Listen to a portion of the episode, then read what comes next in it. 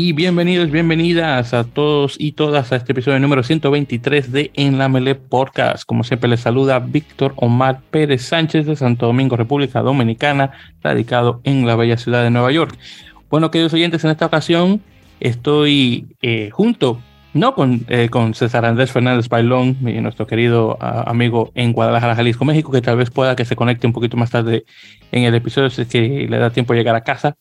Eh, pero en esta ocasión, de hecho, estoy con un, eh, bueno, con un amigo de la casa que tiene un tiempo eh, sin estar con nosotros. Estoy con Álvaro de Benito, nuestro corresponsal, por decirlo así, español. Pero en esta ocasión, de hecho, nos está, está transmitiendo directamente desde, desde, bueno, desde Londres, en Inglaterra, de hecho. Álvaro, hermano, muy buenas noches. ¿Qué tal? ¿Cómo está todo? Hola, muy buenas noches. Pues, pues muy bien cansado ¿no? de, tanto ajetreo por aquí, de, tantas cosas que, están sumando esta semana, pero es un cansancio positivo. Al final, ya te digo, son muchas experiencias y está todo muy bien. Iremos hablando, iremos desgranando un poquito. Sí, sí, definitivamente. Y, como estaba mencionando eh, hace unos, unos episodios eh, pasados, estamos nuevamente trayendo una que otra eh, persona nueva al podcast, obviamente para cambiar un poco la dinámica. Claro, en estos pasados dos episodios hemos también tenido eh, Andy, a César eh, junto con nosotros, pero bueno, vamos a ver si ojalá que se llegue a conectar un poquito más adelante. Pero bueno, en todo caso, solamente para mencionar rapidito, Álvaro, actualmente como mencioné estás en Londres, ahí pues, simplemente de visita. bueno, ya para tocar el tema, dime la razón del por qué, estás para allá, para que se enteren los oyentes.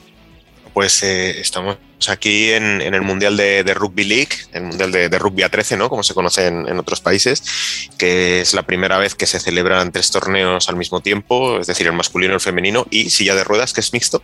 Entonces, pues por aquí andamos con la delegación española de, silla de ruedas, eh, que está afrontando su torneo y, ya de paso, pues lógicamente, una vez que estás en Reino Unido, pues no puedes dejar de moverte, ¿no? Y tampoco con estos calendarios de test matches que hay de, rugby union o rugby 15 para distinguirlo del de 13, pues como el que ayer tuve la, enorme fortuna ¿no? de, de, estar presente en el Principality Stadium de Cardiff para ver ese partidazo entre Gales y, y Nueva Zelanda que no por ser partidazo al final más o menos intuyes cómo va a acabar, ¿no? Ya es medio siglo de, dominio absoluto de los All Blacks, pero aún así, pues bueno, siempre es interesante, ¿no? Y, aquí estamos, estamos por el Reino Unido, pues con mucho mundo oval. Sí, definitivamente. Y que por cierto, hablando brevemente sobre la selección española de rugby en silla de ruedas, eh, que por cierto ha tenido, bueno, eh, ha tenido un buen, definitivamente un muy buen rendimiento. Eh, el primer partido que tuvieron, eh, que fue contra Irlanda, si me recuerdo, lo ganaron y de muy buena manera, definitivamente. Y ya tuvieron un, partido justamente hoy que estamos grabando contra Inglaterra, que desafortunadamente perdieron, pero al menos tuvieron una mejor actuación a comparación del equipo australiano, que pensaba que iba a ser un poquito mejor las cosas contra Inglaterra, pero definitivamente no me hizo quedar mal. Pensaba que, iba, que era igual que, que, el otro equipo que todos los que conocemos, eh, ya. Eh, sí, ahí La, la, prensa, la prensa británica nos preguntaba, ¿no? Y nos decía, bueno, es un resultado muy abultado para lo que se ha visto. A ver, eh, Inglaterra es muy fuerte, ¿no? si hay unas favoritas para llegar a la final en, en el torneo de silla de ruedas son Inglaterra y Francia, con lo cual prácticamente esos partidos, pues bueno, hay que jugarlos y hay que jugarlos de la mejor manera, ¿no? Pero sí que es cierto que es un resultado muy abultado el que ha tenido hoy España. Pero bueno, con la victoria frente a Irlanda, como bien decías, en la primera jornada, pues depende de sí misma. El miércoles jugará contra Australia. Como Australia ha ganado hoy Irlanda, pues quien gane de los dos irá a Sheffield las semifinales.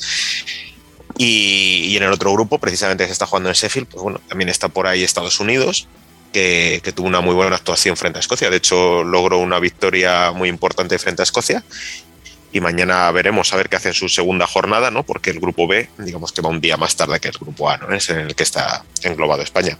Mm. Así que nada, ahí, ahí estaremos apuntando maneras a ver si conseguimos que, un equipo iberoamericano pues esté por lo menos en esas semifinales. Sí, definitivamente. Y eso es una cosa también que iba a mencionar, lo, que me ha sorprendido que ha sido esta eh, selección de silla de ruedas de Estados Unidos, que bueno, eh, es, eh, viene como dicen en inglés, como Dark Horse, como caballo oscuro o negro, que, que nadie sabe. En español sería, sería algo así como la tapada. Ah, bueno. La, tapada. La, tapada me gusta. Entonces viene como la tapada. Está bueno. Y también España en Ciudad de igual manera también. igual también. Que, ambos equipos vienen como la tapada exactamente, de que no se sabe exactamente qué tipo de rendimiento iban a dar. Obviamente España, como menciono, ganó contra Irlanda 55-32, que acabo de encontrar ahora el resultado. Y luego Estados Unidos le gana a Escocia por 62 a 41. Eh, claro está, me imagino que posiblemente por el equipo de Estados Unidos haga algún tipo de, paso o crossover, tal vez del equipo eh, de, eh, de, rugby a, 15, entre comillas, rugby unión en silla de ruedas y tal vez un poquito de los chicos también que juegan baloncesto en silla de ruedas, que también me imagino que esas destrezas se pasan de un lado a otro. pero bueno, ha estado muy bueno por ese lado. Vamos a ver, obviamente, eh, cómo se dan para, eh, para los próximos partidos, eh, que si mal recuerdo van a jugar ahora contra Gales, justamente para mañana, así que vamos a ver qué... Sí, claro, y también está el quiero decir, ahí es donde tiene que, que, ganar, ¿no? Porque al final Francia, digamos que es un poco la imposible, ¿no? Es la eh, no, sé si decirte la favorita, porque Inglaterra al ser local cuenta con, mucho apoyo, pero desde luego está muy claro que las primeras plazas de, los grupos van a ser para Inglaterra y Francia, con lo cual eh, la, dinámica va a ser todo apuntar a las máximas victorias posibles dentro de lo que cabe para conseguir esa segunda plaza ¿no? que te lleva a semifinales. Y luego también sí que te quería comentar, eh, bueno, que, en, el Mundial Femenino, insisto, hay, tres torneos al mismo tiempo, es la primera que se celebra, masculino, femenino y silla de ruedas, que es mixto, eh, pues está Brasil, ¿no? También por ahí, que es algo que, podría llegar a ser curioso. Eh, es, un, es un equipo, digamos, exótico ¿no? en, en, el Rugby League y está dentro del grupo de, Canadá, de Papúa Nueva Guinea y de Inglaterra. Claro, estamos hablando de Inglaterra y Papúa, que prácticamente son deporte nacional, ¿no? En Inglaterra solo en el norte, pero en Papúa es el deporte nacional absoluto. Y bueno, pues está, está disfrutándolo, yo creo. Sabe, sabe perfectamente cuál es su posición ¿no? en ese grupo A, cuál es su puesto, cuál es el papel que tiene que desempeñar y, y por lo menos, pues bueno, está disfrutando de una aventura mundialista que no todos los equipos lo pueden decir exactamente. Y sí, es otra cosa también, que Brasil está dentro del torneo eh, femenino, que viene eh, también como otra tapada, de igual, de, igual manera. Eh, si mal no recuerdo, había, escuchado una entrevista, creo que fue con Víctor Ramalo, un tocayo mío, que es el que cubre Portal de Rugby, que, que obviamente sobre rugby, bueno, brasileño. Y creo que le había hecho una mención eh, en una entrevista de, de, otro podcast, de bueno, de un colega, eh, se llama John, que, que tiene un, podcast en inglés que se llama eh, outside, algo, no recuerdo bien, es, el, John es australiano y él conversa sobre áreas de, de localidades de rugby que la gente nunca no habla con mucha frecuencia y él llegó a tener a, Víctor como entrevistado. Y si mal lo recuerdo bien, porque hace un tiempo que escuché la entrevista, el equipo este femenino brasileño viene de hecho del interior del país y es un equipo que lo está eh, realmente, eh, bueno, no fundando, pero el que está invirtiendo en, el dinero es un caballero que ha hecho su fortuna en, el ganado, si mal no recuerdo, brasileño, que bueno, eh, lo que se trata de, de, industria de la carne es una industria bastante grande, no solamente en Argentina, pero también en Brasil y parece que y el tipo creo que era un caballero francés, si mal no recuerdo, y le gustaba mucho el rugby league y unas cosas así bien. Pero bueno, a través de este caballero es que comienzan a hacer este equipo brasileño, que, bueno, eh, no ha tenido muy, eh, muy, buen auge que digamos, pero bueno, eh, de poquito a poco, claro, está. Claro, tiene que ir lo que tú dices, poco a poco, pero es que estamos hablando, ya te digo, de, de un grupo en el que, bueno, pues Inglaterra le mete 72 puntos, pero Brasil consigue meter un ensayo, 72-4. Exactamente, algo algo. En la, primera jornada. Claro, pero es que la segunda, Papua Nueva Guinea, eh, le mete 70, ¿no? Y ahí sí que no mete ningún ensayo, 70-0. Entonces, bueno, pues tendrá esa, esa oportunidad de, de, resarcirse en el enfrentamiento de la, de la, última jornada contra Canadá, ¿no? El, el, hermano americano, en este caso norteamericano, pues para ver cuál de los dos se lleva la victoria o una victoria para sumar en su casillero y por lo menos irse dignamente, ¿no? Del Mundial.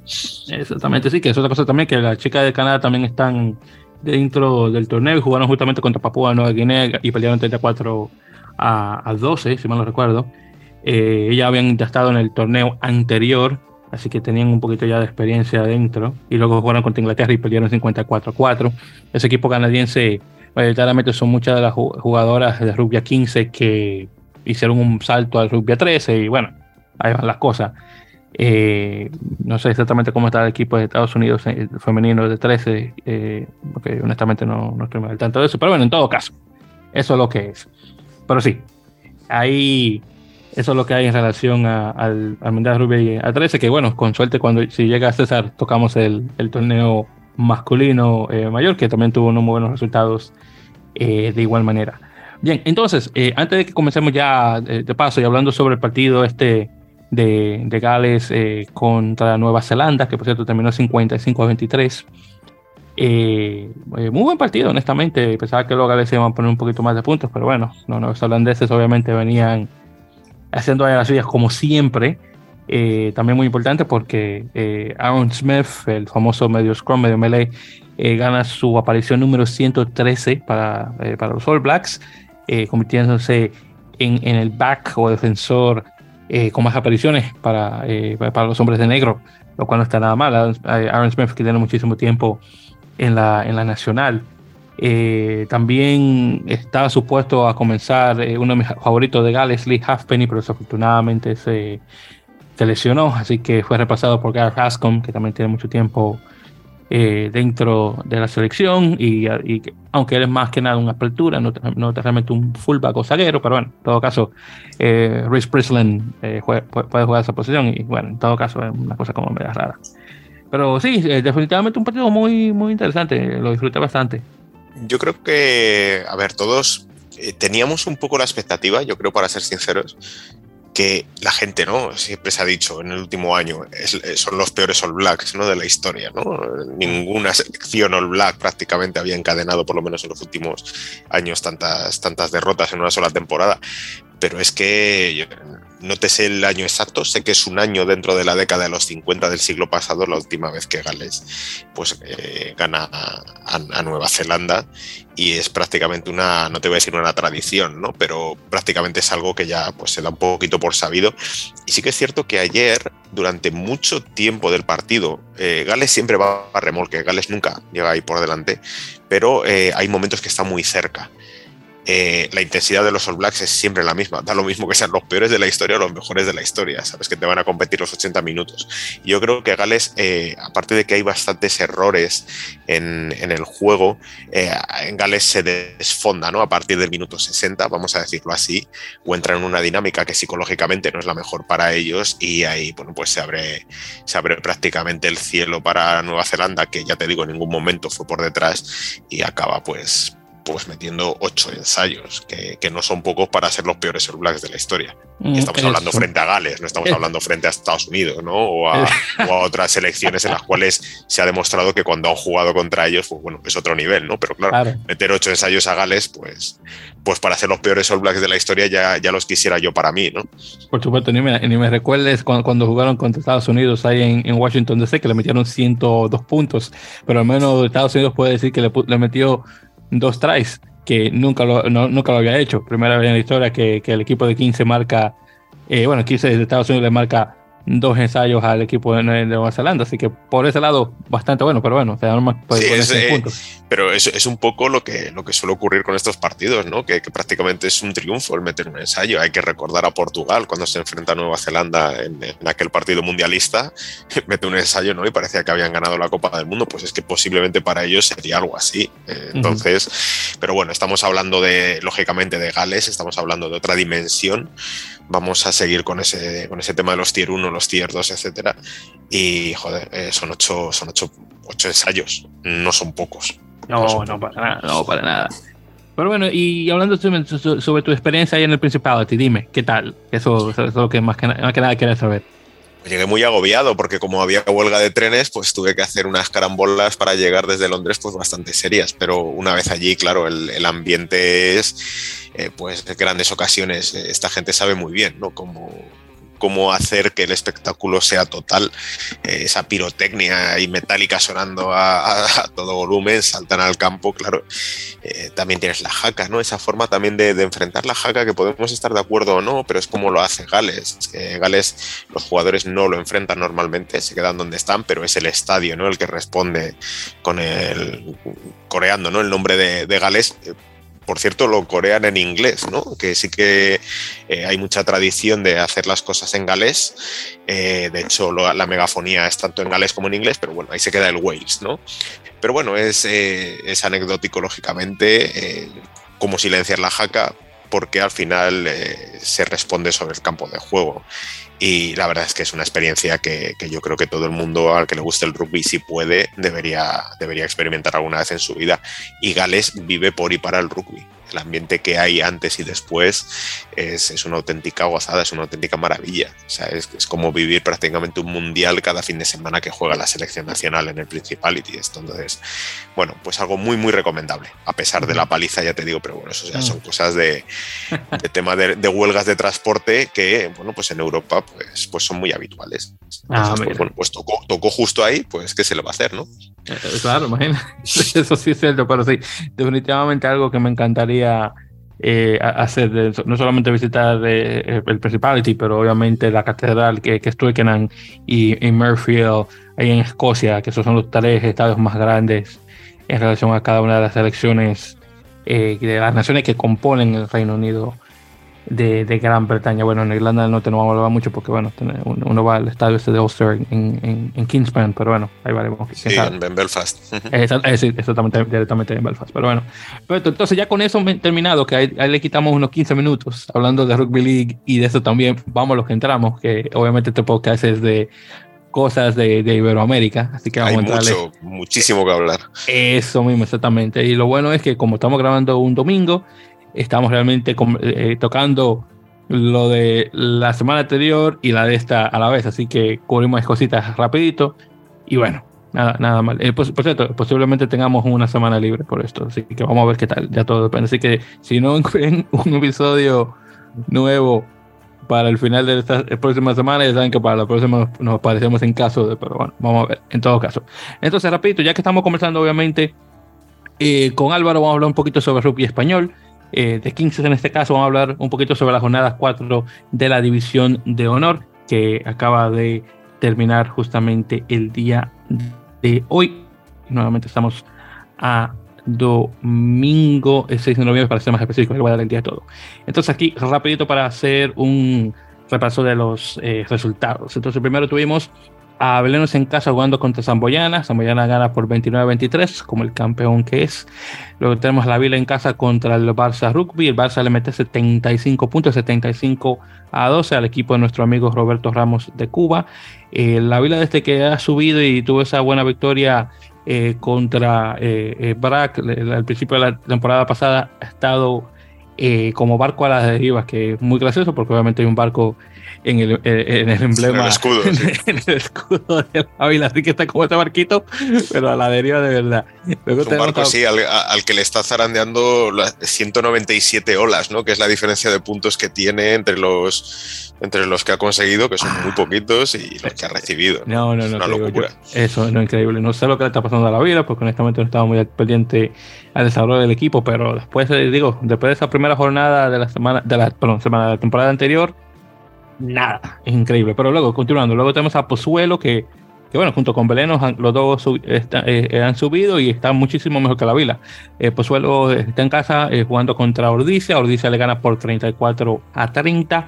Luego tenemos a Brack jugando contra El Salvador en el famoso derby de Valle Soletano o Pucelano. En este caso ganando el Brack por 34 a 10. Luego tenemos a Les Abelles en casa contra eh, Aparejadores de Burgos, eh, Aparejadores ganando por 36 a 22. Y finalmente tenemos a Guernica en casa contra Cisneros, ganando Cisneros por 40 a 26 de visitante. Así que nada, nada mal. Entonces ya para este próximo fin de semana, el 13 de noviembre para ser más específicos, eh, solamente vamos a tener los dos partidos, perdón, que se aplazaron eh, por el hecho de que, bueno, tenemos obviamente al BRAC el eh, Aparejadores y, El Salvador, que obviamente participan como eh, eh Iberians en, la, Supercopa de, de, Europa. Y los dos partidos que van a jugar, en este caso El Salvador va a jugar contra la Vila justamente y Aparejadores va a jugar justamente contra el BRAC. Así que esos dos partidos se van a jugar para la siguiente semana y ya luego de ahí tenemos la jornada número 5 que se va a jugar para el 20 de noviembre. Sí, aquí, aquí, bueno, es, un poco lo de siempre, ¿no? La jornada 4 de la Liga de División de Honor se juega íntegra cuando España está enfrentando a Tonga. Y para el 13, que será un día después de que España se enfrente a, Namibia en el Central de Madrid, pues bueno, pues tenemos otros dos partidos, ¿no? Entonces, eh, seguimos con los problemas de calendario, demasiadas quizá competiciones o compromisos para que al final, pues bueno, los aficionados al rugby tengan que dividirse. Exactamente, que mayormente lo hacen obviamente por la selección, porque bueno, la selección no ocurre con mucha frecuencia, con comparación de la liga, que ocurre cada semana durante el tiempo que esté la liga disponible, así que sí. Solo, te quería hacer, Víctor, un, par de apuntes ¿no? de, todo lo que has comentado. Bueno, lógicamente lo de la vila es algo que, pues, que está, está recibiendo muchísimos puntos, es decir, son marcadores bastante abultados, ¿no? Y es algo que que lo que tú dices es sintomático ¿no? de, algún tipo de enfermedad que pueda estar incluso arrastrando de, la temporada pasada. Eh, y luego un poquito un análisis, es muy pronto, ¿vale? Estamos en la jornada 4, pero es que los equipos que voy a comentar pues llevan tres partidos. Eh, un poquito se han cambiado las tornas, ¿no? Brack está ahora por encima de, del Salvador. Brack, recordemos que la temporada pasada no hizo precisamente la mejor temporada de su vida, pero bueno, ahora parece que, que sí que está recuperando un poco ese, ese, ripio al que nos estaba acostumbrados, pues teniendo un pleno de 3 de 3, ¿no? Y eh, Samboy, que sí que tiene una derrota, pero sigue líder, pero precisamente por eso, ¿no? Que comentaba del Brac, que tiene un partido menos, pero bueno, eh, sí que se mantiene fuerte, porque Pasek Belenos, hay que recordar que hasta esta jornada cuarta estaba imbatido.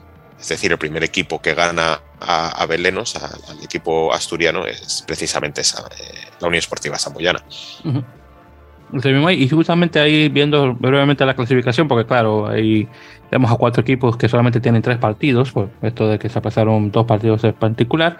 La Samoyana está en primer lugar con 14 puntos, seguido por Brack, que igual tiene 14. Bueno, la semana que viene va a tener tal vez más puntos si llega a ganar el partido ese contra aparejadores. Luego tenemos a Ciencias o Real Ciencias, ya que tiene el título. Sí, ahora ya es Real, sí, sí. Exactamente, sí, porque ya. Ahora, ahora hay que. Ojo, ¿eh? Exactamente, hay que ponérselo porque el resto lo puso. Entonces, claro.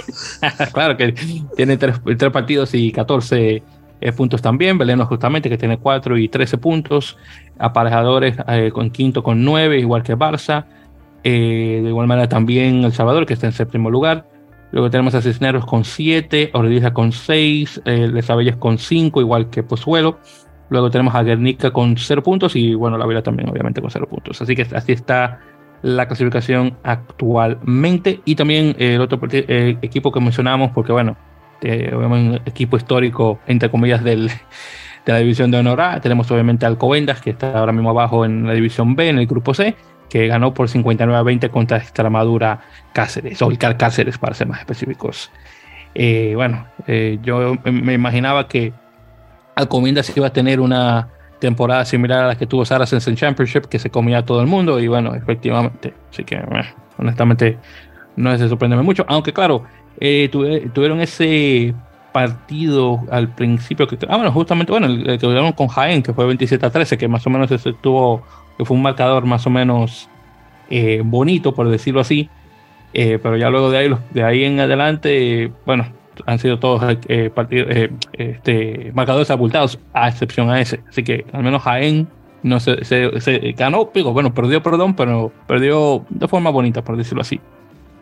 Es una cuestión que sabes que es un poco sensible en España, ¿no? El tema de, Alcobendas, ¿no? Hay mm, gente que, cree que, la sanción por el tema de, del tema, bueno, el caso de, de Huffing Vandenberg eh, fue leve, que efectivamente iba a ser una temporada, un paseo. Tú has hecho muy bien el símil, que mucha gente lo hace, lo estamos haciendo también, es el de, de Saracens, ¿no? En la Premiership. Y al final, pues bueno, pues bueno, pues ya está, va a ser una una temporada en, la segunda división del rugby español y pues subirán a... Eh, yo creo que con todo el pronóstico de cara ¿no? a, la división de honor para el año que viene y ya está. Entonces, bueno, las cosas son así, no hay que, no hay que seguir dando mil vueltas porque entonces nunca vamos a, a, salir del atolladero, pero sí que es cierto que es un tema sensible y se está demostrando precisamente por qué es un tema sensible. Sí, sí, sí. No créeme que yo, como fanático que soy del Granate, tengo que admitir que sí, el, el castigo que le pusieron a, a Covendas ha sido bastante leve, a mi opinión, claro está Entiendo también el, punto que, dejó eh, la Federación Española de Rugby indicando de que la nueva junta directiva del equipo es nueva y no tenía nada que ver en relación a lo que hizo la anterior, entonces no querían afectarlos a ellos ni tampoco a la cantera y bla, bla, bla, bla. Entonces, hasta cierto punto puedo entender la razón del por qué, pero creo que aún con eso, muy leve el castigo, honestamente. Simplemente que lo bajaron y tal vez le quitaron unos cuantos puntos o algo así. Pero bueno, es lo que es. Eh, borrón y, cuenta nueva, como es el dicho, y bueno, vamos adelante, porque para qué estar mirando atrás cuando hay que mirar hacia adelante. Pero bueno, entonces cambiando de tema y justamente hablando un poquito sobre la Supercopa de Rugby Europa, eh, que pasó eh, no hace mucho, específicamente estábamos hablando la semana anterior, específicamente con, perdón, eh, que fue el partido que tuvo. Eh, ah, bueno, sí, había hablado sobre el Lusitanos contra Delta, que fue 47 a 10. Y también tuvimos el de Iberians contra Bruselas, eh, con Brussels Devils, que fue 29 a 10, 47 a 10, 29 a 10, respectivamente. ya vamos a esperar mucho para lo siguiente, porque va a ser para diciembre, en este caso las semifinales, que va a ser Lusitanos contra Tel Aviv y Black Lion o el, o el León Negro contra Castilla y León Iberians. Eh, que bueno, cruzando los dedos, Iberians pueda ganarle a, Black Line y, Lusitanos que de igual manera Tel Aviv y tenemos obviamente una Copa Ibérica, eh, literal una Supercopa Ibérica en este caso, pero vamos a ver qué tal. Pero bueno, Álvaro, te pregunto, en relación a los dos equipos, eh, y Lusitanos, ¿cómo has visto las cosas? A ver, están siguiendo un patrón bastante similar ¿no? al, al del año pasado. Eh, sí, de hecho, si ves las clasificaciones, ahora mismo incluso los cruces eh, son eh, muy, muy, muy, quizá muy, muy similares a los que, a los que se dio el año pasado, excluyendo lógicamente los equipos rusos. yo siempre veo mucho mejor a Lusitanos de lo que veo a Iberians. Y esto no es que sea un sesgo, es que al final me parece a mí que la Federación Portuguesa de Rugby pone mucho más empeño en que Lusitano sea de verdad un equipo de desarrollo para su selección nacional, mientras que Iberians, que sí que puede tener esa parte de, desarrollo, al final la conforman tres equipos, ¿no? Entonces hay quizá un poco más de interés de club o de interés de zona. Esto es una, es una opinión, lógicamente, basada en, ese hecho o en ese criterio de cuál sería el objetivo. A partir de ahí, lo que estamos viendo siempre es que en el grupo eh, eh, Diablos de Bruselas y Delta, ¿no? Los neerlandeses pues tienen que enfrentarse a dos potencias. Sí que es cierto, y esto lo, comentaba hace poco, ¿no? También con, con Marty, con el CEO de Rugby Europe, en una entrevista que, que sacamos en, Apalos eh, sobre las diferencias que se están teniendo en los resultados. Eh, y al final, pues bueno, en la última jornada, la del día 30, cuando Castilla, León y Iberias mete 29-10 a Bruselas, es 29-10. Es decir, es un resultado, no sé cómo has, cómo has denominado tú antes ese, tipo de resultados, pero es un poco más accesible, ¿no? No es tan, no es tan dramático. Y en el caso de Lusitanos, pues es 47-10, ¿no? Que ahí sí que se va un poquito de de, tema, pero es que fíjate, estamos hablando de que Lusitanos le meten 95-0 a los Diablos de Bruselas en, la, jornada del 22 de octubre.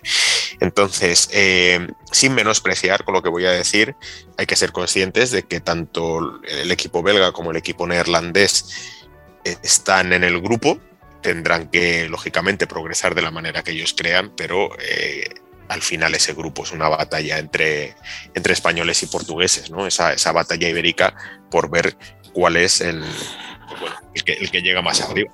Pero a mí me parece que tiene más opciones, por lo que te he dicho, lusitanos, de lo que pueda tener Iberians. Personalmente, lógicamente, me gustaría que fuera de otra forma. Sí, sí, sí, definitivamente, eh, te digo, ha estado muy bueno eh, Bueno, Iberians también ha tenido su momento, pero Lusitanos sí ha sido bien preciso en relación a, ataque mayoritariamente, bueno, defensa ahí más o menos, pero mayoritariamente muy buen ataque eh, a través de, de sus backs. Eh, tengo que mentir que de, mis favoritos ahí, o fuera de, obviamente del doctor Appleton, tengo que decir doctor porque es dentista, eh, definitivamente Nuno Sousa en Guedes, o como se pronuncie correctamente en portugués, definitivamente ha sido uno de mis jugadores favoritos, jugando mayoritariamente de, 15. Y, y, bueno, ahora mismo con la selección de igual manera. Eh, y sí, los 90 puntos que, que, le marcaron a, los, a los Diablos de Bruselas. 95, 95, no les quites 5. Ah, ah, no bueno. vaya a ser que luego los necesiten. Exactamente, bueno, los 90 y pico de puntos que le pusieron dos veces seguidas, podemos ponerlo de esa forma, en, casa y de visitante, porque eso, eso es lo, interesante. Que por cierto, el equipo de Bruselas jugó muy bien contra Iberians y, y también de igual manera con, eh, cuando le ganaron a Delta que de la nada, después de que le pusieron 90 puntos, como que se despertaron y bueno, se pusieron un poquito mejores al final de, liga, pero bueno, ya será para, eh, para lo que viene ya para la próxima eh, ocasión, pero sí, definitivamente los equipos que van muy, eh, muy bien y nuevamente esperando que tengan los dos muy buenos resultados contra, nuevamente contra Tel Aviv y el León Negro o Black Lion en particular. Bien, entonces, pasando de tema, una cosa también que tuvimos este, este fin de semana, bueno, antes de hablar de este fin de semana, vamos a hablar un poquito sobre la semana pasada, eh, porque también tuvimos eh, las semifinales eh, del, top 13 de la urba, del, torneo mayor argentino. La semana pasada habíamos conversado sobre el partido de Hindú contra el Club Universitario de Buenos Aires, que terminó 29 a 14. Bueno, el día siguiente, que fue el 30 de octubre, el domingo, tuvimos Newman en casa contra el San Isidro Club, donde ganó San Isidro por 18 a 17, así que bien cerrado. Justamente ayer, sábado 5 de noviembre, tuvimos la final en, en, en casa contra el San Isidro, un partido que quedó eh, por 30 a 25. Eh, tuve la dicha de encontrar un resumen porque no pude ver el partido en vivo, desafortunadamente, por cuestiones de, bueno, eh, no, no, no encuentro a ESPN 2 o, o tampoco tengo acceso al, Star Plus, es una, bueno, es una cosa u otra. En todo caso, vi el resumen que pasaron por ESPN Argentina wow, tremendo partido, un auge inmenso dentro de la catedral, que es el nombre del estadio de, Hindú. Eh, así que los, los, de Don Torcuato, creo que se llama, eh, la persona, el caballero que creó el equipo, no recuerdo bien exactamente quién es el Don, pero bueno, en todo caso, tuvieron muy bien los elefantes, el elefante jugó bastante bien, justamente salió, eh, no sé si sabes esto Álvaro, pero justamente ese equipo tiene la costumbre de sacar una, una estatua, por decirlo así, en forma de elefante. Y, de vez en cuando pasa un caballero eh, disfrazado del Papa. Madre mía, no. Exactamente, que, exactamente que, creo que donde, porque el, el, el, Papa Francisco es fanático del San Lorenzo, que es un equipo de fútbol. Creo que San Lorenzo está cerca de Hindú, no digo yo, no estoy seguro, pero en todo caso, el tipo anda encima del elefante vestido de papa. Una cosa increíble, digo. Bueno, eh, tenía que ser Argentina, es lo único que puedo decir. En todo caso, estuvo muy, muy buena la afición. El partido estuvo buenísimo. Justamente jugando en Hindú estuvo un, jugador que, bueno, eh, justamente estaba jugando acá en Estados Unidos con el equipo de Atlanta, que es eh, Joaquín de la Vega Mendía, que desafortunadamente, digo, desafortunadamente se fue, pero espero, usando los que pueda regresar a jugar una temporada más con Atlanta, porque estuvo, jugó bastante bien y definitivamente me encantaría tener eh, eh, tenerlo todavía dentro de, la liga para conversar nuevamente con él de, él de vez en cuando cuando eh, esté jugando Atlanta pero en todo caso sí estuvo muy bueno el partido este, San Isidro realmente fue el que puso el, margen de las cosas y ya luego Hindú de, poquito a poco comenzó a anotar varios tries y, y, estuvo bueno justamente de la Vega estuvo muy bueno eh, de, patadas. Y bueno, el caso que estuvo bastante bueno el partido, es, el, punto.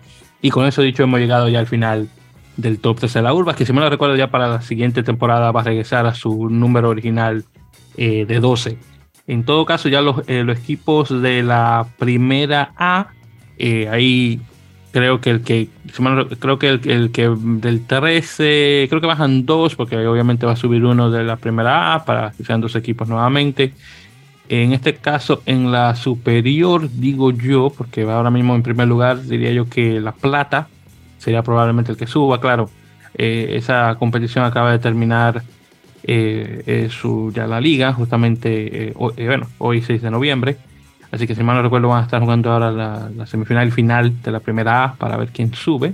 En todo caso, nuestros amigos de Pueyrredón, eh, específicamente los chicos de Rugby, eh, estuvieron jugando en casa contra San Patricio y, bueno, la superior ganó 29 a 27 contra San Patricio, quedándose eh, con el quinto lugar de la tabla y luego el equipo del intermedio donde juegan mayoritariamente los chicos. Ese, ellos ganaron 36 a 14 y terminan eh, en séptimo lugar en la tabla después de 26 jornadas. Así que mal por, por Redón, que desafortunadamente no pudo subir más, pero bueno, al menos estuvieron en la parte media de la tabla, por decirlo así, al menos no fueron eh, como Olivos, por ejemplo, que estuvo bastante malo toda la temporada. Pero en todo caso. Pero sí, ahí estamos en lo que se trata de rugby eh, argentino y bueno, estaremos tal vez conversando un poquito sobre lo que pasa en la primera A, tal vez la final para ver quién es que sube al top 3 de la Euro para la siguiente temporada. Bien, entonces aquí repito otras cositas más que mencionar. Eh, la final tuvimos de la American Rugby Premiership, eh, que ese es el torneo eh, que se juega en la costa este de Estados Unidos. un equipo, este esta final terminó contra el mejor de la conferencia norte, que fue New York, New York Athletic Club o el NIAC, y contra el mejor del sur, que fue Life University justamente localizaron en Atlanta, eh, que es el equipo que, que más o menos nutre al equipo este de Rugby Atlanta. Y en este caso, Rugby Atlanta, eh, bueno, Life justamente eh, termina ganando la competencia en casa por 20 a 10, así que felicidades. Nada más, así que esperamos buenos resultados del equipo este de Atlanta para la próxima temporada de Major League Rugby, así que vamos a ver qué tal. también, y esta no estaba, esta la encontré muy reciente, tuvimos la final del Super 12 brasileiro, obviamente del torneo de Brasil, eh, donde tuvimos la final de en, contra Poli y Yacarei, Yacarei, sí, Yacarei, exactamente, que termina por 26 a 19, ya, eh, por, ganando Poli en casa, así que felicidades al Poli. No, desafortunadamente no sé mucho de rugby brasileño, así que no podemos tocar mucho tema, pero bueno, eso es lo que es.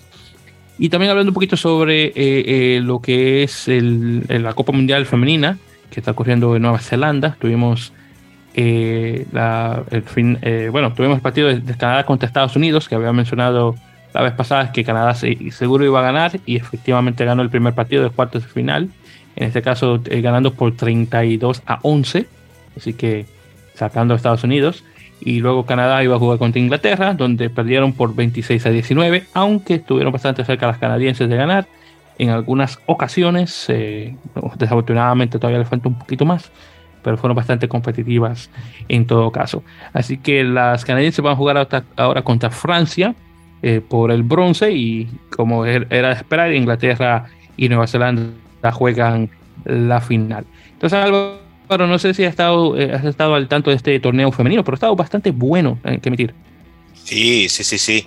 Ha habido mucha como mucha intensidad, ¿no? Los, partidos, incluso en la, primera fase, en la de grupos, se han visto grandísimas jugadas y, bueno, es un deporte al que quizá, eh, o por lo menos en Nueva Zelanda, lo que, perdón, un deporte, un torneo en el que a lo mejor lo que, lo que está ocurriendo en Nueva Zelanda es que no está viendo la suficiente afluencia, ¿no? O tanta afluencia de público a los estadios como, como quisiéramos ver, pero en lo que es el plano meramente deportivo, estamos viendo un altísimo nivel, ¿no? En, prácticamente todas las selecciones.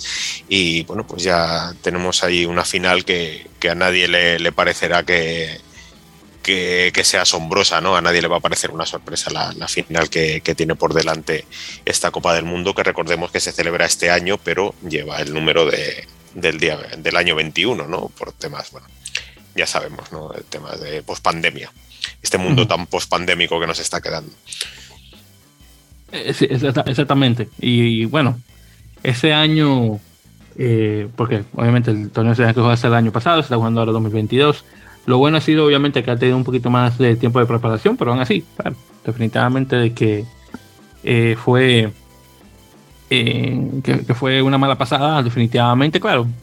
Eh, son cosas que, cosas que pasaron desafortunadamente con la pandemia, pero bueno, en todo caso, eh, sí, Inglaterra, Nueva Zelanda en, la final, que eso es lo que todos realmente esperábamos. Bien, entonces ya con eso vamos a entrar a los, bueno, lo, lo bueno de grabar hoy domingo, para conversar sobre lo que ha pasado entre, eh, entre ayer sábado y hoy, que fueron los, eh, bueno, los partidos internacionales de la ventana de noviembre, o específicamente eh, los, partidos del, bueno, que estos no, no se cuentan como, ¿cómo es? Autumn Nation Series, sí, eso. a ver. es, un tema que yo sé que es, un nombre de mercadeo, yo lo sé. vamos, vamos a repetirlo una vez más. Ya no es que sea un tema de, de mercadotecnia, es un tema de discriminación. Las cosas hay que contarlas y hay que decirlas como son si juegan dos tier 1 en internacional, es Tom Series no sé qué, logotipo precioso difuminado, ¿no? De mil colorinchis y tal, pero eh, señores, o sea, estamos hablando de que hay equipos mundialistas como Tonga, equipos mundialistas como Chile, equipos mundialistas como Namibia, que también formarán parte de esa fiesta del año que viene del Mundial de Rugby a 15 pero no, no son Autumn Series, no son ni siquiera series, por mucho que vayan a jugar tres partidos y por mucho que jueguen en otoño. Entonces, las cosas hay que decirlas como son. Es una discriminación a la que no estén acostumbrados. Rugby, eh, World Rugby, pues ya está, pues sí, punto. Eh, eh, hay, que decirlo como es, porque mira, por ejemplo, el partido que tuvo Tonga con España, que vamos a, lo vamos a tocar un, un momentito, ese no fue parte de la serie, aunque Tonga relativamente es, bueno, no es un, yo sé que son tier 2, pero eh, un equipo. uno y medio, ¿no? Eh, bueno, Vamos a decir uno y medio exactamente, o un, un equipo popular. Y no lo contaron eh, como parte de la serie. contaron el de Escocia contra Fiji, porque la Escocia que estaba jugando, claro. Y luego se, y, el partido, por ejemplo, que jugó Samoa contra Italia también se jugó, porque Italia también es, es uno y medio, pero es parte de Seis Naciones. Así que sí, definitivamente definitivamente así como menciona, estoy completamente de acuerdo con eso. A lo mejor he, parecido un poco rudo, pero me parece que las cosas hay que llamarlas por su nombre. Sí, sí, sí, claro, por supuesto, y, y, es, como es. Y bueno, justamente ya que tocamos ese tema, que por cierto sería, la traducción sería eh, la serie de, la serie otoño de, naciones, sería una zona la traducción. sí, yo lo llamaría las series otoñales. Sí, las series otoñales. Queda así mucho más, más buco más victoriano, ¿no? Más de como cumbres por las cosas. Sí, eso Si lo queremos hacer todo inglés y todo británico, pues sería. Sí, sí, sí, claro, yo estoy como que de acuerdo con eso. Pero bueno, en todo caso, sí, como mencioné, estuvimos el partido este de, España en casa contra, eh, contra Tonga. Eh, partido, por cierto, que honestamente mucha gente me decía que no, que yo, yo me esperaba ese tipo de resultados. Yo no, honestamente pensaba que el 15 de León iba a dar eh, más este eh, más puntaje al menos pero bueno es, lo que es. El partido que quedó por 44 a 6 si mal no recuerdo. Eh, bueno, yo honestamente no sé mucho que, mencionar. Bueno estaba más o menos un poquito parejo al principio. Ya cuando terminó el primer tiempo estaban como 19 a 6 algo así no recuerdo bien. Sí, 19 a 6 y ya luego, cuando comenzó, ya terminándose el segundo tiempo, entonces Tonga marcó tres, eh, tres o tres ensayos más y bueno, ahí queda. Es, es, 46, es muy abultado. O 40, sí, claro, 40, no 44. ¿no? Sí, no, es 40, 46. Y el, aquí hay varios factores a analizar. Vamos, eh, vamos a poner un paréntesis en lo que fue el partido, ¿vale? Ahora hablaremos de él, pero hay varios factores previos que hay que analizar. Primero, España viene de, de donde viene, viene de, todo el caso Javi Vandenberg y parece que con ese partido que tienen en, en, Canadá, en Ottawa, ¿no? frente a los Canucks en, en, verano, pues parece como que no le ha afectado, ¿no? Y además como que quiere reivindicarse, ¿no? Quiere reivindicarse como un equipo mundialista que es. Y entonces, pues bueno, arrasa a Canadá, ¿no? Llega el verano y llega otoño. Y entre medias, ¿qué ha habido? Pues ha habido elecciones en la Federación Española de Rugby, ha habido gente que se ha ido a equipos, ha habido gente que tiene nuevos contratos, ha habido gente que ha estado en las concentraciones, como Munilla, que luego ha tenido que responder a su club, ha habido gente como claves como Alvar Jimeno, pues que, se va a Nueva Zelanda, y nos encontramos eh, que el primer test match de la nueva era, si hablamos así de la, de la parte presidencial, ¿no? Cuando gana Hansen, pues el primer test match que tiene por delante es contra Tonga. Con un Santos, Santi Santos, que no sabemos si está, si no está, si la federación lo quiere mantener o no, pero Santos no quiere, pero sí. Nadie habla mucho de ese tema, es un poco tabú, sigue siendo un poco tabú ese tema. Y entonces nos plantamos ante Tonga, que no es cualquier equipo. Es un equipo que está normalmente a un nivel superior al de España. La cuestión es que si no contemplamos todo lo que ha ocurrido en verano y venimos con la inercia de Canadá, la gente dice es un resultado muy, muy abultado para lo que me esperaba. ¿Qué ocurre? A España le empiezan a aparecer otra vez esos fantasmas del pasado que yo creo que hemos hablado alguna vez y lo hablamos yo creo eh, también con Diogo en, aquel especial que hicimos sobre, sobre el derby ¿no? ibérico por la Copa del, Mundo.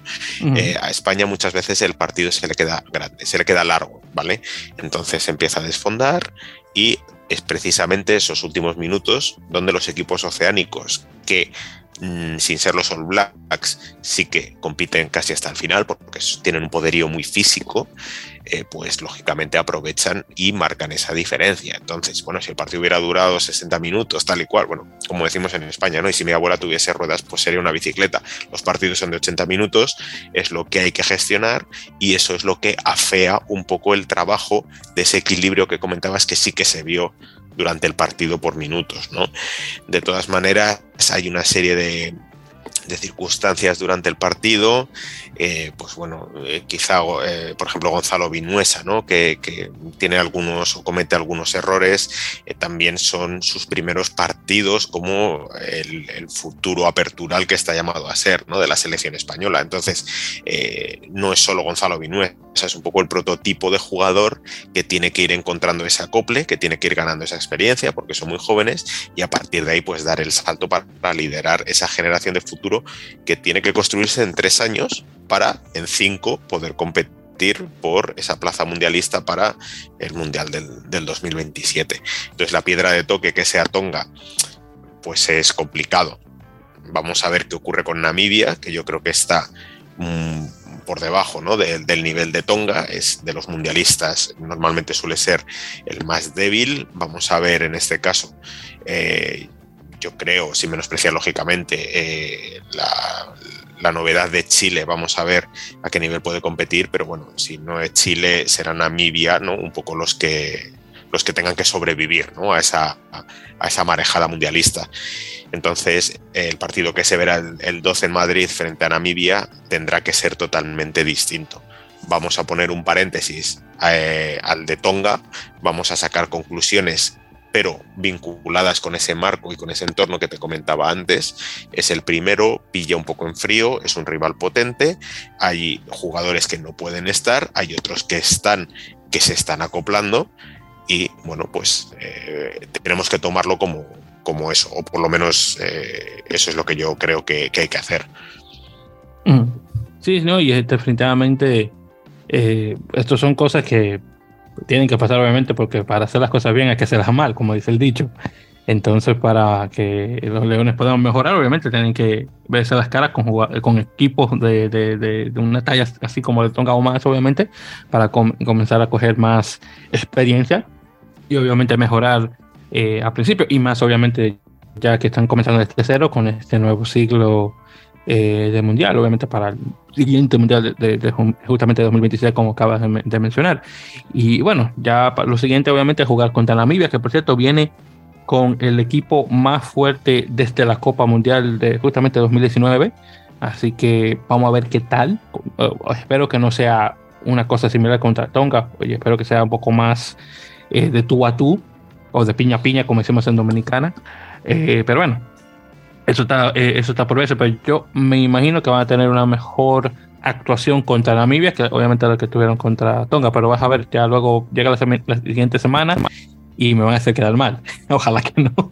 Eso, eso nunca, nunca hay que decir resultados. Eso solo hay que, hay que decir opiniones y intentar enmarcarlas, eh, efectivamente, intentar enmarcarlas bueno, en un aspecto un poco más de previsión, sí. Sí, no, no, no, sí, e, exactamente, no, estoy de acuerdo, estoy de acuerdo, pero bueno, yo le voy a poner, obviamente, eh, tengo que echarle a mi caballo, que en este caso obviamente es España, que espero que pueda ganar, pero bueno, ahí vamos a ver. Bueno, entonces justamente que mencionaste a Chile y saltando de, un burro a otro, otro dicho dominicano, eh, Chile estuvo de visita eh, justamente en Rumanía, estuvieron jugando contra los Robles en Bucarest y de hecho el partido terminó con un marcador de 30-23 ganando Rumanía.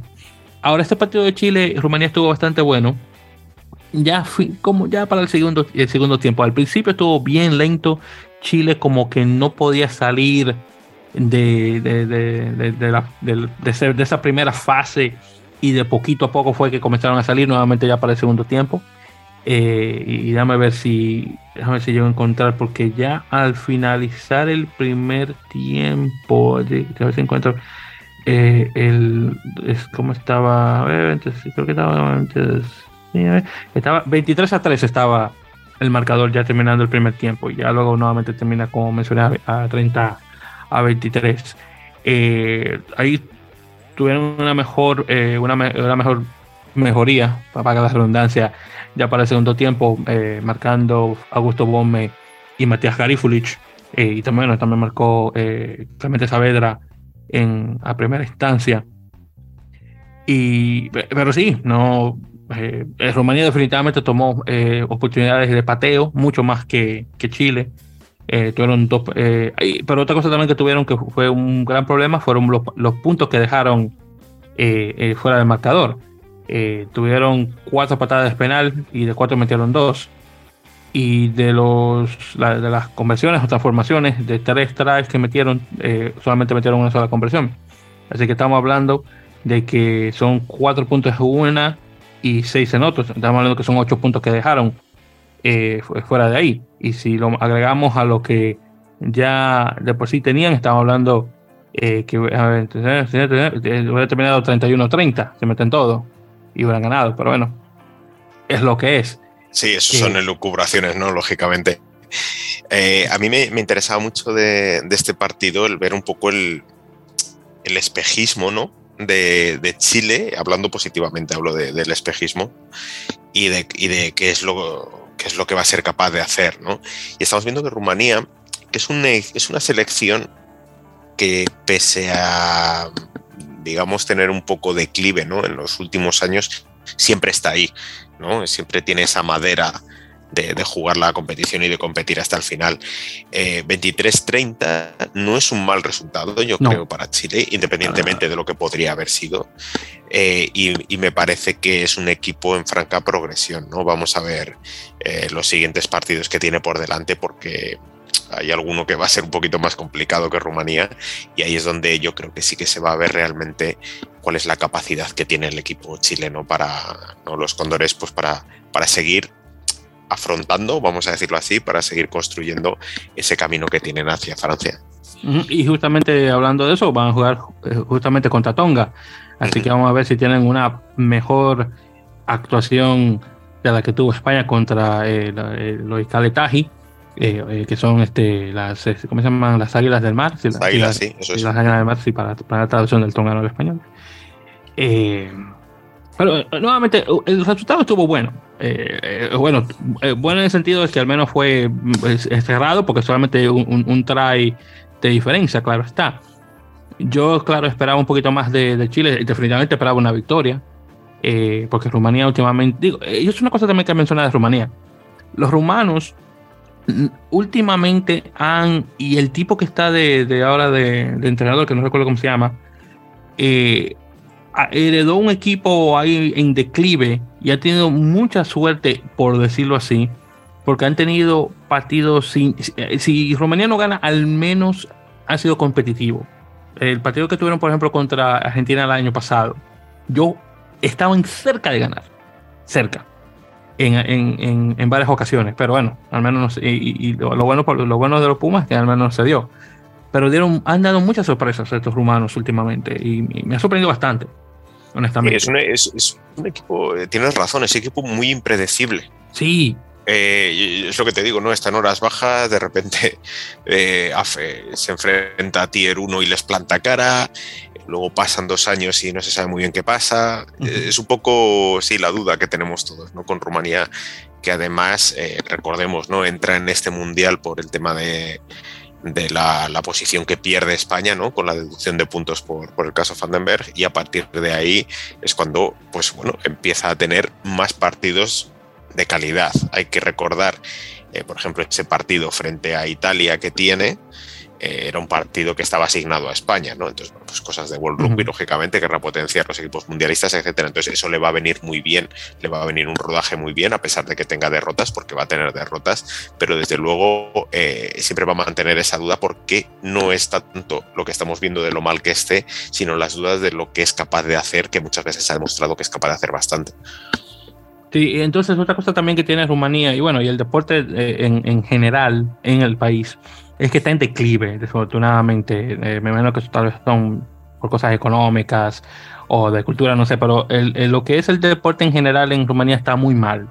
Y el rugby, que mucha gente no sabe que el, rugby eh, rumano tiene una tradición de más de un siglo, por cierto, eh, es, increíble que no hay más gente que, te ponga atención a eso. realmente no está, no, no está cosechando tanto como hacía anteriormente, porque obviamente veíamos más jugadores en, las ligas eh, eh, francesas eh, mayormente. Y, bueno, han, estado, han sido completamente reemplazados por los, por los georgianos.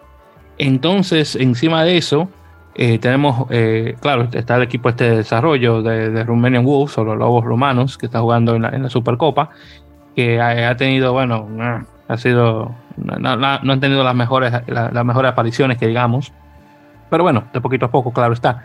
Y después tenemos obviamente cómo van en, en, en, rugby de cantera, que se dejan ganar de equipos de baja categoría, en mi opinión, como Bélgica, por ejemplo, ya sea en menores de 18 o menores de 20, que digo yo, que yo, oye, increíble. Entonces, pero lo bueno ha sido, en cierto punto, es que tenemos ahora la cosecha de los jugadores rumanos que fueron a Francia durante los años 90 y 2000, donde ahora sus hijos, que criados en Francia, llegan a jugar para Rumanía, que justamente fue lo que pasó en este partido, donde, eh, donde estuvo jugando el chico este apellido Septar, que es eh, el hijo de un exjugador de Rumanía, que ahora está viviendo en Francia y duró mucho tiempo jugando en el, en el Limoges, ¿cómo se pronuncia ese equipo? Que, bueno, creo que había un español jugando en ese equipo. Eh, el Limoges. Limoges, Limoges, Limoges, algo así.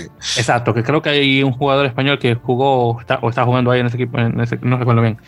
El caso es que tenemos a, eh, eh, a, jugadores como él y luego tenemos a este otro chico, Taylor, que también el papá de él jugaba anteriormente en Francia y él se creó también, obviamente nació y se creó ahí y está jugando ahora para la selección mayor de Rumanía. Así que de cierto punto está creciendo, pero claro, con jugadores de ascendencia rumana que vienen de esa primera generación eh, criada en Rumanía que pasó a Francia. Así que una cosa muy interesante que, mencionar. Sí, porque fíjate, es un breve detalle sobre Rumanía y el futuro. Eh, la selección sub-20, eh, el, el, europeo que ha hecho, ¿no? O sea, siempre se achaca eso, ¿no? que las generaciones futuras, por lo menos los que están jugando en, categorías inferiores, pues bueno, tiene sus carencias. Vamos a dejarlo ahí. Sí, exacto. Ah, por cierto, Attila Septor, que se llama el muchacho, Attila. No recuerdo cómo se llama el papá. Attila Septor, es que mencionaba. El otro chico este se llama Taylor Coalgo, no recuerdo, no recuerdo cómo se pronunciaba en el apellido de él, pero ese es el otro muchacho que está mencionando. Y también, obviamente, los rumanos están ahora agarrando unos, unos cuantos jugadores extranjeros que vienen de la, de la Superliga, eh, que también, por cierto, está bajando mucho de nivel de igual manera. Y ahí ves, por ejemplo, bueno, yo creo que el mejor que han tenido ha, sido este, este eh, Johannes Van, eh, Van, Hinder, el, el, sudafricano, que justamente tiene ya la ciudadanía rumana, hasta, eso. No sé cómo estará Hinkley eh, Baobasa y el otro chico este que también que juega de apertura, este, no recuerdo cómo se llama que son este, eh, eh, de la Polinesia. Entonces, nuevamente, eh, otros también jugadores extranjeros que mencionar. Pero bueno, en, todo caso, y continuando, claro. también tuvimos justamente hoy unos cuantos partidos también de igual manera. Tuvimos Uruguay visitando a Georgia, que, que estuvieron jugando no en Tiflis, pero en Batumi. Y desafortunadamente perdieron por 34, 34 a 18. Eh, partidos que tuve la dicha de, ver en vivo a través de una eh, de una conexión pirata georgiana, por cierto. O sea, no se dicen, Víctor. Hay que pagar los cánones siempre. Hay que decirlo. No, exactamente. Como, lo bueno es que todavía tengo una audiencia pequeña y, yo sé que no, voy a meter en problemas por decir eso. Pero bueno, en todo caso, pero sí.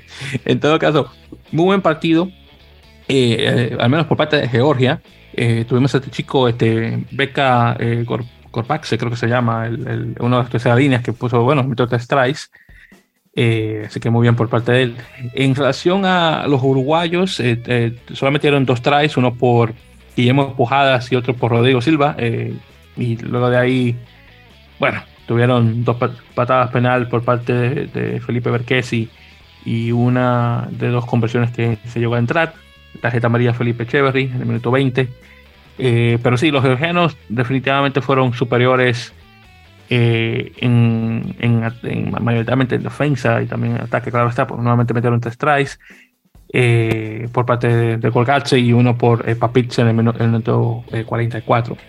Eh, muy bueno, honestamente esperaba un poquito más de los uruguayos, pero desafortunadamente no, no, llegaron a dar la talla para poder ganar. Ahora mm, se van a, a Bucarest y van contra Rumanía, que espero que puedan tener obviamente un mejor resultado del que tuvo Chile. Hay una mm, otra historia ¿no? con, Uruguay, ¿no? Es, quizá el de las tier 2 la que más cerca, ¿no? Junto con Fiji. Bueno, es que Fiji ya es casi uno y medio, ¿no? Pero, pero Uruguay sí que está muy cerca de, ser ese uno y medio, ¿no? Eh, tiene un trabajo eh, está haciendo constantemente un trabajo perfecto, ¿no? Entonces, eh, eh, le va a truncar, no, yo creo que va a crecer porque Georgia también está un poquito en ese nivel, ¿no? De, 1.5. era muy interesante por ver esa parte, ¿no? Pareja. De hecho, Uruguay y Georgia son viejos conocidos, ¿no? De los grupos mundialistas. suelen caer mucho. Me recuerda mucho a, a, la España de fútbol cuando siempre lo tocaba Paraguay y Nigeria, ¿no? Eran habituales, pues esto es igual. Entonces, aquí eh, lo que sí que se ve es que Uruguay tiene que progresar, mientras que Georgia parece que está un pasito por delante, ¿no? Ese yo creo que es el análisis que, hay que hacer. Y además, eh, Uruguay viene de, de un, no, sé cómo decirlo, viene de un éxtasis, vamos a llamarlo así, en el cual eh, normalmente después de ese éxtasis pues siempre suele llegar un bajón, ¿no? Es muy difícil mantener esa progresión. Se encuentran con Georgia, que sí que más o menos son de, nivel parejo, pero Georgia yo creo que mentalmente sí que mantiene y asume esa regularidad que quizá Uruguay de vez en cuando muestra que no la tiene, Y es un poco la lectura yo creo que tiene este partido. Exacto. Y entonces, y con eso, y ya continuando también, eh, tuvimos el partido que estuvo bastante bueno, este, de igual manera, Argentina, que estuvo jugando contra Inglaterra. Acá tuvimos un marcador de 30 a 29 ganando Argentina. Eh, ya finalizando el partido ya, eh, bueno, faltaban 10 minutos. Por el caso es que, que, ganaron y de muy, muy buena manera, solamente la segunda vez que ganan en Twickenham. Tenían desde 2006. creo que es la primera, ¿no? Eso te iba a decir, la primera vez como en 15, 16 años. Sí, sí exactamente, 16 años, que, si mal no recuerdo fue que escuché que, no ganaban. Y esta sería la quinta ocasión que ganan en general eh, a, Inglaterra. Eh, desde 30 puntos, 25 lo marca eh, exactamente Emiliano Boffelli, que ha estado, bueno, eh, ha sido muy bueno ya por mucho tiempo para este equipo argentino. Junto con él, que también por cierto marcó un try, eh, también tuvimos ensayo por parte de Santiago Carreras en el minuto 52. Pero sí, Buffelli estuvo casi perfecto en, eh, en patadas. Eh, sí, una transformación o conversión que falló, pero en, penal estuvo 6 de 6, que eso fue realmente lo que le marcó la diferencia. además, esos, esos penal, esas, esos golpes ¿no? que, que estás comentando, prácticamente los últimos 20 minutos es una alternancia ¿no? entre, entre Farrell y, y y al final, claro, eh, va alternándose, sí que Inglaterra va ganando, luego responde eh, Boffelli, ¿no? Luego responde eh, Farrell y acaba, ¿no? Respondiendo en el minuto 70. Fíjate que Inglaterra tiene todavía 10 minutos por delante, pero no es capaz de superar a Argentina, ¿no? Entonces ahí hay una gran labor también para mantener esa diferencia. Pero bueno, a Boffelli no, no le tiembla la, no le tiembla la pierna, vamos, lo estamos viendo. Literal. Eh, claro, es así. Y Argentina, recordemos que ha ganado esta temporada los All Blacks. También es cierto que el segundo partido, eh, como vulgarmente decimos aquí, le dieron para el pelo, ¿no? Es una, una y no más. Pero eh, está demostrando Argentina que es capaz ya no solo de plantar cara, sino de ganar ¿no? a, a selecciones que tradicionalmente se le atragantan. Es decir, estamos hablando de la primera victoria en suelo neozelandés, la primera victoria en Inglaterra en, en los últimos, que, hemos dicho, 16 años. Entonces, bueno, eh, está demostrando que es muy capaz de a lo mejor dar una gran sorpresa en, el Mundial. Hubiera sido bueno, claro, que hubieran ganado un, partido de los dos contra Sudáfrica, pero bueno, desafortunadamente no se dio. Pero bueno, es, lo que es, pero al menos sí, definitivamente pero, se dará. O sea, la, cuestión es que a lo mejor se dará, ¿no? Todavía quedan por delante eh, pues todo el tema del Rugby Championship del año que viene, que entiendo que será, eh, será reducido de alguna forma, ¿no? Por la cercanía al, Mundial, pero bueno, por, delante pues quedan a lo mejor algunas posibilidades y tampoco pasa nada. Si se llega sin ganar a Sudáfrica y a lo mejor Argentina gana a Sudáfrica en el Mundial, ¿no? Que es cuando hay que ganarles, pues, pues ese, sería algo muy positivo. Pero vamos, la lectura que se hace de, la trayectoria de Argentina es que planta cara, planta cara a los equipos del hemisferio sur, pero también planta cara a los equipos del hemisferio norte y gana al que no es el más poderoso, porque estamos viendo Irlanda, pero bueno, uno de los que siempre está ahí, ¿no? Es, un poco el, eterno finalista, ¿no? Que es Inglaterra. Y pues hablando de, justamente de Sudáfrica, eh, que perdió contra Irlanda 19 a 16, muy buen partido también ese, de igual manera.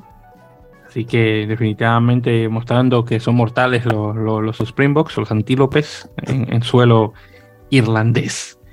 Pero bueno, y por cierto, eh, eh, Argentina tiene un, eh, una gira por, por, Gran Bretaña. El próximo partido que van a tener en este caso sería ahora contra Gales, mal no recuerdo, sí, contra Gales en este caso.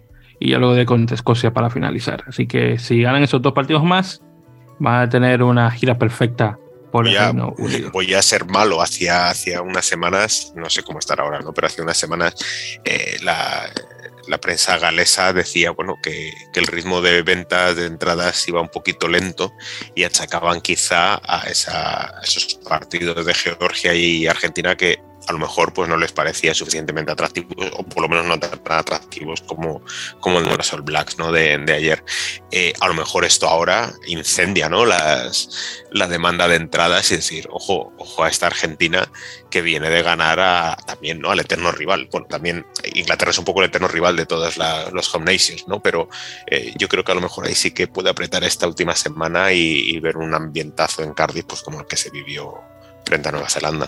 Mm, eso, eso espero, porque obviamente todos necesitan el dinero. Después de toda la pandemia, todo el mundo ha perdido mucho presupuesto, así que ojalá que llegue a pasar. Bueno, entonces ya con eso eh, también tenemos este, los dos partidos que se jugaron en el repechaje o repesca mundialista. Nuevamente el campeón de este torneo de cuatro pasa a la, a la Copa Mundial, obviamente tomando el vigésimo y último puesto. Entonces, nuevamente para recordar, eh, tenemos eh, por parte de América Estados Unidos, luego tenemos a Portugal por parte de Europa, Kenia por parte de África y Hong Kong por parte de Asia. Entonces, primero tuvimos el Estados Unidos contra Kenia, eh, que fue un partido que comenzó lento y terminó bastante fuerte, terminando 68-14 ganando Estados Unidos. este me lo, me lo tiré de principio a fin. Nuevamente Estados Unidos comenzó bien, bien lento eh, vamos a ponerlo de esta forma, y por mucho tiempo Estados Unidos tiene este, ha tenido este problema, yo como fanático lo puedo admitir. El peor enemigo de Estados Unidos es Estados Unidos. Sin duda, sin duda. Es, tú, lo sabes mejor que yo, pero oh, ya te lo digo yo también. Definitivamente. Se le cae el balón de nada. Tiene, tiene una twist o, un line out de porquería en, mayormente. En el Scrum, bueno, estaba mejorcito. Y, más ahora que tienen a Mario ayudando. Pero el, es increíble. La, mira, te digo que me molesta porque yo sé que los chicos pueden dar más, pero hacen unas boberías que uno dice, oye, pero por Dios, ¿qué pasa? No, no, no, no, no, no te digo. Ah. Pero bueno, al menos ganaron, que es lo que importa. Pero sí, como mencioné. y, sigue, sigue intacta, ¿no? La final, que además coincide en la, en la tercera jornada, eh, que todos esperan, ¿no? exactamente. Y justamente en ese caso, hablando del partido, eh, terminó. Eh, al primer tiempo terminó 19 a 0, en este caso. y ya después, como mencioné, ahí pusieron las pilas y comenzaron a anotar una, una tras de otra. Y ahí terminaron nuevamente con 68. los dos tries o, o ensayos que mete Kenia ha sido realmente de que comienzan en inglés de poke and play, es decir, que así como que la pelota está ahí y la atrapan y anotan. Eh, el, el, por cierto, el último try que marcan, lo marcan a través de un chico de apellido eh, Weru, que ahora no recuerdo ahora eh, el nombre, lo buscaré tal vez después, para apellido Weru. lo menciono porque una cosa que han mencionado los comentaristas sobre él es que de hecho él estaba asistiendo a una universidad en Inglaterra, Joshua Weru se llama el chico, y sus padres querían que se enfocara en sus estudios antes de rugby y no lo dejaron jugar. Entonces lo dejaron jugar ahora, no sé si ya terminó, no, sé si ya terminó, se graduó. El caso es que el chico anota un try, eh, digo, claro, no, no gana, pero al menos llega a anotar. Así que muy bien por mamá y papá que al menos dejaron jugar a un chico que algo hizo. Así que y, me alegra mucho por, por, eh, eh, por, eso. Ahora, hablando de Estados Unidos, tuvimos tres tries por parte de Dylan Foster, el, el talonador, el, el hooker de mi equipo local Rugby New York. Tipo muy buena gente, por cierto, lo he tratado varias veces. Eh, tuvimos también tres tries por Christian Dyer, el, el ex jugador de rugby A7 de, la Nacional, que ahora está con el equipo de Houston Sabercats. Eh, también tuvimos tries por eh, Jamison Schultz, que por cierto estaba cerca de llevarse una tarjeta roja, tuvo muy buena suerte, que es la mejor amarilla. Eh, también por Nate Osberger, eh, también tuvimos por eh, eh, Michelangelo CNFA Guy, es su nombre completo, y uno por Mitch Dyer en el 76. Tuvimos 4 de 5 conversiones por parte de Luke Carthy, el irlandés, bueno, el estadounidense de descendencia irlandesa, vamos a ponerlo así, y tuvimos 5 de 5 por mi héroe AJ McGinty. Tarjeta amarilla, por cierto, a, a, a, a Mahoney. Eh, pero sí, Fernando Show estuvo bien cerca de que no le, le, pusieron tarjeta amarilla, se la pusieron a Mahoney por un tackle em, eh, alto, eh, tratando de sacar a, uno de los jugadores kenianos en, eh, fuera de rock. bueno, obviamente ya para la próxima están jugando contra Hong Kong, pero si este equipo de, Estados Unidos nuevamente deja, deja mucho que, que, desear aún en victoria, que eso es una cosa muy interesante que mencionar. Después ahí tuvimos el Portugal-Hong Kong. Este se ve un poquito más eh, parejo al principio, pero luego los portugueses obviamente fueron a volar y ganaron por 42 eh, a 14. Eh, desafortunadamente aquí no tengo el listado de, las marcas porque realmente no, no, las anoté. pero Rafael Storti tuvo bastante bueno y también Jerónimo Portela. También ahí marcó, José, bueno, no José, perdón, José, José Lima. Así que ganaron ganaron de buena manera. Nuevamente Hong Kong estuvo de tú a tú al principio del partido, pero ya luego nuevamente los portugueses agarraron aire y bueno, ahí vemos el resultado. Mantiene un poco el guion, ¿no? Lo que decíamos antes, eh, a nadie sorprende que Portugal, que va hacia arriba, eh, se haya deshecho de, Hong Kong, que quizá, fíjate, yo creo que de las cuatro es la más débil. Yo creo, habrá que ver, ¿no? Con, Kenia, pero en principio me parece que, Hong Kong, a pesar de que casi clasifica, eh, no, eh, o sea, que clasifica, perdona, Corea del Sur a esta repesca porque se queda muy, muy cerca, ¿no? Eh, no, no es tampoco un resultado que, del que se puedan sacar muchas conclusiones. Portugal hace su trabajo, Portugal llega a, ese, a ese 42-14 si tampoco, digamos, un muchísimo, un, esfuerzo muy grande. Y, bueno, eh, los nombres que tú mencionas son nombres habituales dentro de los mejores jugadores de cada partido de Portugal. Parece que esto lo que indica es que mantiene un bloque, que tiene, mantiene ese nivel de juego y lo que hablaba un poquito al principio del programa de cómo Lusitanos sí que parece que está teniendo ese impacto en la regularidad, en, alimentar, ¿no? como fuente de, alimento de esa, de esa selección nacional. Y eso, lógicamente, es muy importante y ahí es donde se ve. Sí, definitivamente lo que es Lusitanos eh, ha nutrido bastante y de muy buena manera este equipo eh, portugués. Eh, por ejemplo, si lo, bueno, lo podemos comparar definitivamente como un Peñarol, eh, con, con, Uruguay y definitivamente como un Segnam con Chile en, la Superliga Americana de Rugby. Eh, pero sí, definitivamente los Lusitanos estado muy buenos y bueno, se puede mostrar en lo que está ocurriendo aquí con, con el equipo este de, de, los Lobos y bueno, vamos a ver cómo queda la cosa contra Kenia para la siguiente semana, que me imagino que va a poner tal vez más puntos que Estados Unidos, digo yo, pero ahí vamos a ver qué, qué, tal. Yo creo que sí, ¿no? Kenia, de hecho, en la en la Copa Africana solo cae ante Namibia. Eh, fíjate que la Copa Africana, para los que somos muy entusiastas de este deporte, yo creo que fue un torneo mm, con bastante sorpresa y muy parejo, ¿no? Eh, ahí sí que se vio que, Kenia podía tener algún tipo de posibilidades, pero bueno, al final siempre está Namibia. Eh, Namibia es clarísimamente la, dominadora de esa segunda plaza ¿no? africana, lógicamente la primera es para los Springbok, pero, pero bueno, Kenia no sé si podrá llegar a darle la sorpresa, pero si hay un equipo que puede dar la sorpresa, esos son, son los keniatas. Eh, solo un, puntito más, eh, Rodrigo Marta, ¿no? Me parece que es otro de los, de los grandes jugadores que tiene Portugal, eh, de los que está creciendo muchísimo, que también, pues bueno, pues dejó ahí su, su marquita, ¿no? Su ensayo al principio de, bueno, minuto 43, ¿no? 44 más o menos, y ahí es donde, donde deja su tarjeta de visita uno de los jugadores que yo creo que son de los que hay que seguir en la Copa del Mundo. Sí, Portugal clasifica, está por ver. No te quiero decir nada, que luego te pones muy con esto con lo de Estados Unidos y tal, pero yo creo que Portugal, Portugal va a ser la, la que va a alcanzar por lo que tú dices, eh, hay mucha indisciplina, mucha irregularidad en Estados Unidos, mucha cuestión que arreglar, mientras que Portugal tiene todo lo contrario. Está demostrando que es un equipo quizá mucho más maduro y mucho más serio.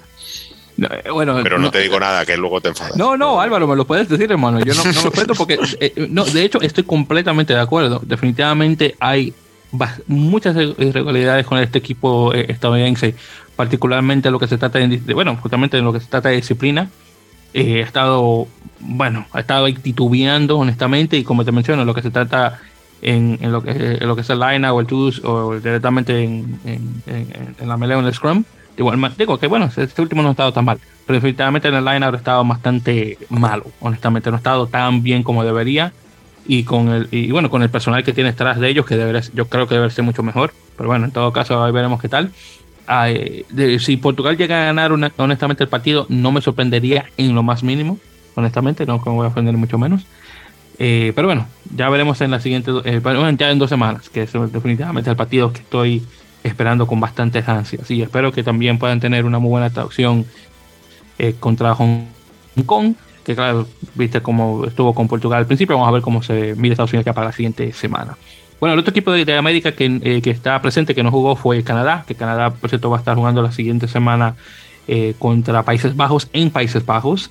Así que vamos a ver qué tal. Justamente el equipo canadiense eh, confirmó su, su, grupo de 36 jugadores que van justamente rumbo a Países Bajos, jugando contra Países Bajos la próxima semana, el 12 de noviembre, y contra Namibia el 19. En todo caso, de los 32 jugadores, 27 estuvieron eh, jugando eh, en Brasil contra eh, Brasil y, este Brasil y Chile.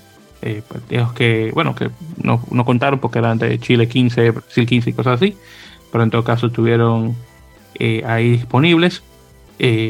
viendo acá, veo que tienen 8 jugadores nuevos que se integran a este equipo. Honestamente estoy viendo los nombres y realmente no hay ninguno que pueda decir que, que conozco directamente, que pueda decir, oye, buenísimo. Pero bueno, de los jugadores que están presentes, eh, que sí podríamos mencionar, por ejemplo, Joseph Duru, que es el, eh, eh, un, el pilar derecho que juega con el equipo de Seattle, buenísimo, 62 apariciones con el equipo este de, Canadá. Andrew Quatrin, de igual manera, que es uno de los jugadores de los Hookers, muy bueno también. Eh, ya en la segunda línea, eh, Kyle Bailey de, Toronto Arrows, que, está antiguamente con el equipo de Nola Gol eh, de Nueva Orleans, definitivamente bastante bueno de igual manera. George Larson, que ha estado últimamente este de capitán del equipo.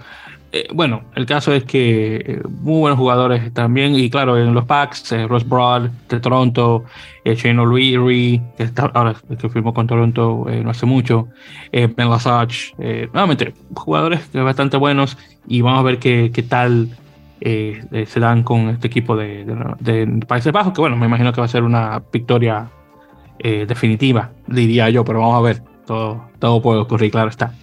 Bueno, entonces Países continuando. Países ah, Bajos también tiene esa duda, ¿no? Eh, sí. Nunca se sabe, pero bueno, eh, no creo que esté ahora mismo en disposición de dar grandes sorpresas, pero bueno, vamos a verlo. Exactamente. Eh, lo de Namibia ya va a ser otro cantar. Eso sí, eh, si pierden ahí no me sorprendería, honestamente. Pero vamos a ver. Que por cierto, este, va a ser un, eh, una, bueno, una repetición que no llegó a darse porque estaban supuestos a jugar en, en la Copa Mundial, pero tuvimos el tifón eh, Hagibis y bueno, se tuvo que cancelar ese partido. Así que vamos a ver, vamos a ver qué queda la cosa. Muy diferente este Canadá al, de, ese entonces. Sí, sí, sí, sí. Muy diferente. Por cierto, en, partidos femeninos, Brasil va a jugar contra Colombia para la siguiente semana, el 12 de noviembre, así que ya para la próxima vamos a hablar sobre el resultado de ese partido. Brasil me imagino que va a ganar, las colombianas han estado subiendo mucho de nivel, pero todavía no está al nivel de Brasil, que todavía es número uno en 15 y en 7. Por cierto, hablando de Sudamérica, tuvimos eh, estos pasados eh, tres, los tres partidos del Sudamérica eh, de menores de 20, el, que sería el Trophy, el, el torneo B, que se estuvo jugando en Paraguay. Tuvimos Paraguay contra Colombia, que terminó 27 a 11. Luego tuvimos Brasil contra Colombia, que terminó 38 a 12, ganando Brasil y el final donde Paraguay se corona como campeón contra Brasil 26 a 19. Así que felicidades a los yacaritos, no sé qué. sí, no, sé cómo le dice. Pumas, pumitas, leones, loncitos, pues yacarés, yacarecitos, no sabemos, los yacarecitos. no sé cómo le Cocodrilitos, no sé.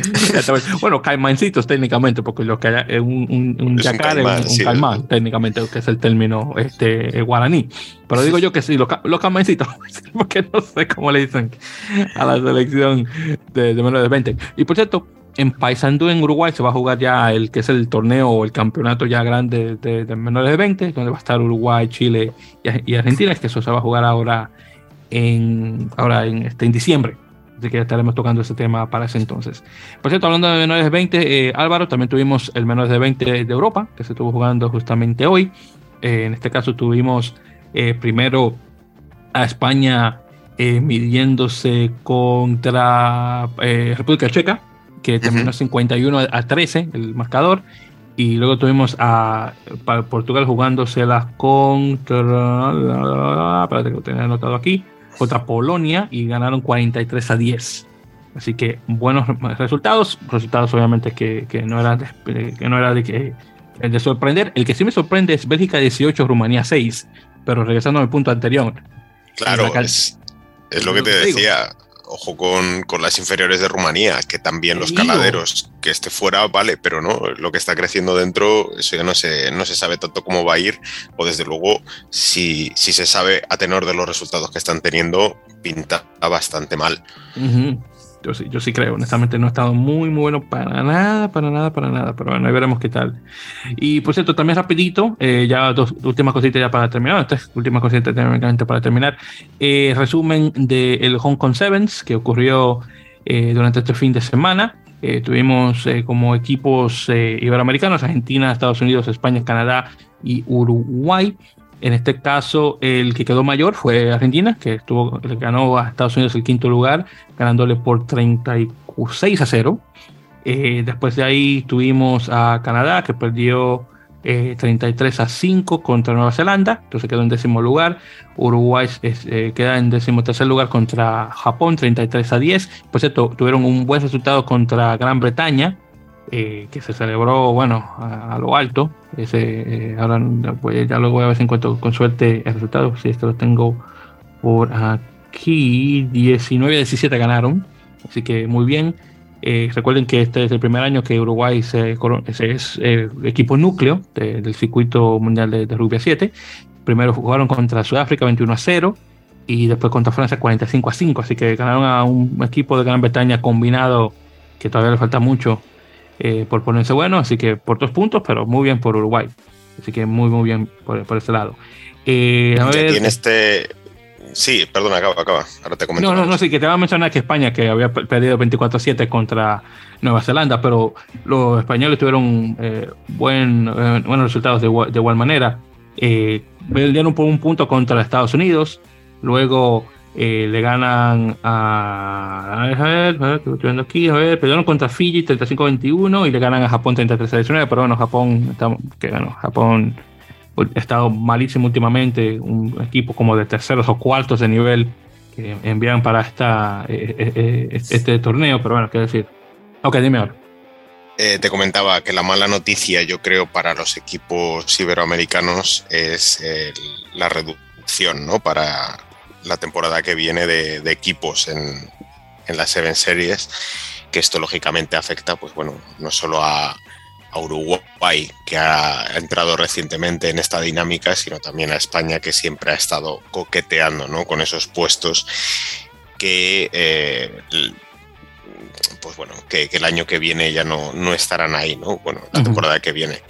Entonces vamos a ver un poquito ese esfuerzo extra que van a tener que hacer todos los equipos para mantenerse entre los mejores eh, equipos tras esa reducción que ha anunciado World Rugby y que mm, pues viene derivada también de la, ya sabemos, ¿no? de, la, comprensión, vamos a hacer así, la comprensión de, de los equipos británicos en ese Gran Bretaña, que bueno, que técnicamente es correcto, ¿no? Gran Bretaña exime a Irlanda del Norte, que juega, como sabemos, con, Irlanda, ¿no? Es isla de Irlanda y por lo tanto, pues los equipos de Escocia, Gales y, e Inglaterra, pues bajo ese, esa bandera británica, pues afecta en que la temporada que viene pues tengamos esa reducción de equipos.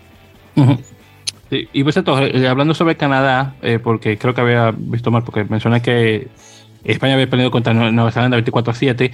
Eh, Canadá, de hecho, le ganó a Gran Bretaña por 17 a 12, así que bueno, al menos terminaron de buena manera. También le habían, ganado a Hong Kong y a Kenia, que bueno, Kenia desafortunadamente también ha bajado de nivel igual que, Japón, tal vez no tan desesperadamente, pero aún así. Eh, pero sí, regresando al punto que mencionabas, eh, definitivamente no conviene eh, nuevamente la selección de equipos de 16 a, a 12, pero claro, lo quieren poner igual como en las Olimpiadas. Eh, y creo que mencionan que los últimos cuatro, creo que son los que tienen que jugar el torneo con otros cuatro más en la Challenger para subir, unas cosas así, no recuerdo bien. el caso es que, estas que suele hacer World Rugby, ¿no? Sí, cosas raras, ¿no? Y, el séptimo de no sé dónde y el cuarto polinés y tal, pero bueno. Sí, algunas cosas, te digo que, bueno. Pero bueno, entonces ya para terminar, vamos a hablar brevemente sobre lo de siempre, que son las firmas.